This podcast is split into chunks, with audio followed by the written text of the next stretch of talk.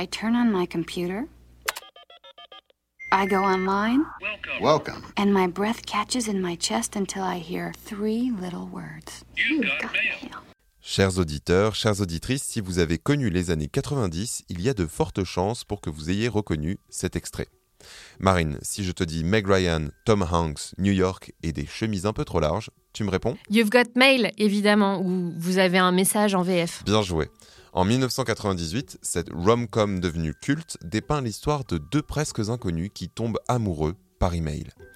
Des années plus tard, et alors que les applis de rencontre ont révolutionné le schéma amoureux, une tendance similaire est en train de déclore aux États-Unis, en opposition à la dictature des algorithmes, celle de la rencontre amoureuse par email. Le New York Times raconte l'histoire folle de la newsletter Hot Singles, lancée en 2020 par une jeune New-Yorkaise lassée de Tinder et qui permet à chaque âme sensible d'envoyer une sorte de bouteille à la mer auprès d'autres célibataires par un bon vieux courriel. Eh bien, figure-toi que ça cartonne. La rencontre par email, ça, c'est vintage. Oui, et si je te raconte tout ça, c'est pour illustrer la formidable résistance de l'email qu'on a régulièrement enterré sans que jamais il ne rende vraiment les armes. Depuis pile 50 ans, c'est un format qui a envahi notre sphère privée, mais aussi, et c'est ce qui nous intéresse aujourd'hui, professionnel.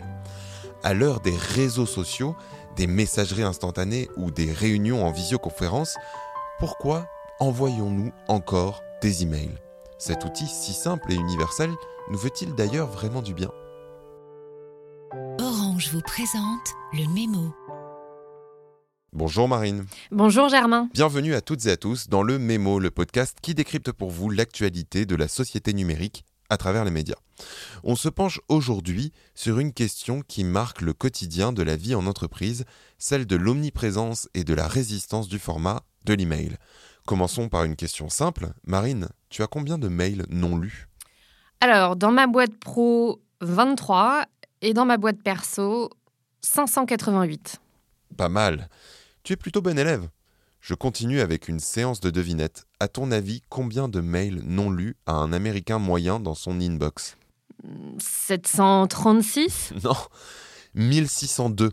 Ah oui, quand même Et oui, et si ce chiffre peut paraître anodin, il traduit pourtant un véritable phénomène qui dure depuis un moment et qui n'est pas prêt de ralentir avec la généralisation du télétravail.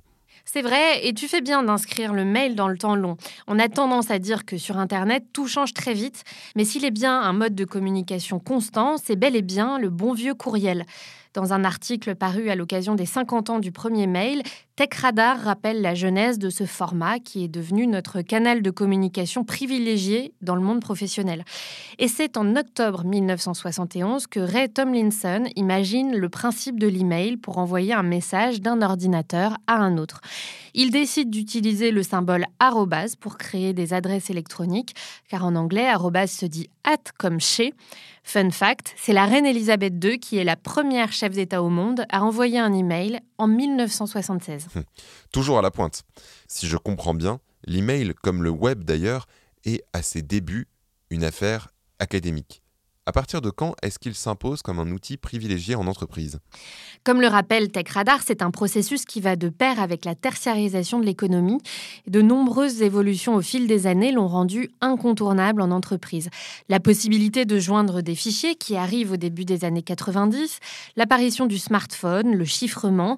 Le revers de la médaille, c'est qu'aujourd'hui, le mail est si présent qu'il crée notamment ce qu'on appelle de l'email anxiety ou anxiété générée par une surcharge de mail.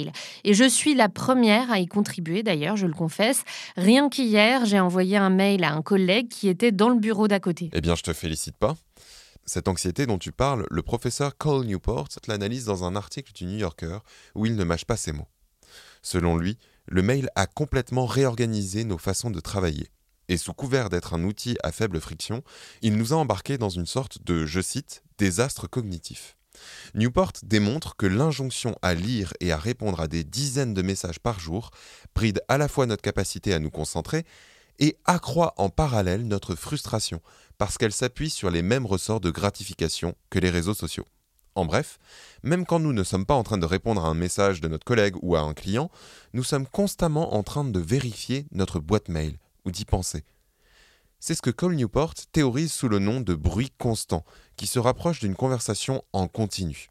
Et cette petite musique permanente empêche selon lui toute forme d'activité cérébrale nécessitant un temps soit peu de concentration. Pour ajouter un peu de couleur au sombre tableau, je lis dans Le Monde que chaque employé reçoit en moyenne 120 messages par jour et passe 28% de son temps de travail hebdomadaire à lire et à répondre à ses mails. Ce qui signifie qu'on passerait près d'un tiers de notre temps à écrire notre travail plutôt qu'à réellement le faire. De son côté, la Harvard Business Review rappelle qu'il faut plus de 20 minutes pour se remettre à une tâche après avoir été interrompu par un email. T'imagines Multiplie par le nombre de mails que tu reçois par jour et tu as un résultat vertigineux. La question maintenant, et tu me vois venir gros comme un header d'une newsletter, c'est comment sortir de cette spirale infernale? Comment faire en sorte que l'email soit utilisé de manière plus intelligente en entreprise? Ça tombe bien parce qu'au-delà de poser un chiffre douloureux, la Harvard Business Review propose plein de solutions pour s'extirper de ce vortex. Pour protéger nos ressources cognitives, le psychologue Ron Friedman suggère par exemple une piste intéressante, regrouper les activités liées au mail de manière à réduire les transitions entre les activités. Si possible, il conseille de planifier les réponses aux mails à deux ou trois horaires prédéterminés. Par exemple, 8h30, midi et 16h30, au lieu d'y répondre dès qu'ils arrivent.